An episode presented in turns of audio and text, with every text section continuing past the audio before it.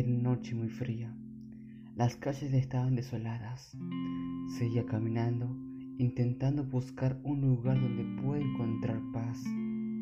Avanzaba unos pasos más y allá al fondo vi un parque. No era el parque más grande ni el más lindo, pero había algo que me hacía sentir tranquilo. Era ese farol en medio de una colina del pequeño parque. Me senté lo más cerca que pude de aquel farol y por arte de magia sentí paz en mi corazón. Al fin encontré mi lugar de reposo.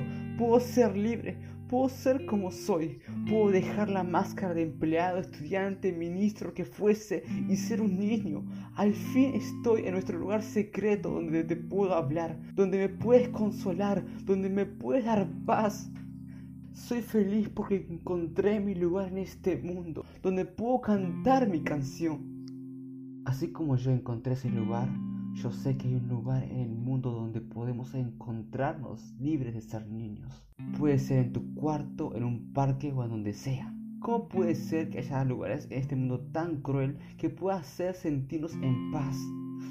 Bueno, puede ser sencillo y confuso a la vez de explicarte esto. No es el parque, es lo que estaba en medio de eso. Era el farol que le daba ese toque místico al lugar, contagiaba el lugar con su luz que me hacía ver armonía en un caos. Fue aquella luz que me daba calor en un frío despiadado. Aquel farol, aunque te parezca raro o extraño, en ese farol común y corriente podía ver y sentir al Padre junto conmigo. No es imposible. La gente puede ver el amor de Jesús en una cruz de madera, y yo la vi la presencia y la paz de Dios en un farol. Puedes relacionar la intimidad de Dios en una silla de madera o puedes ver el clamor o la oración en tu cama.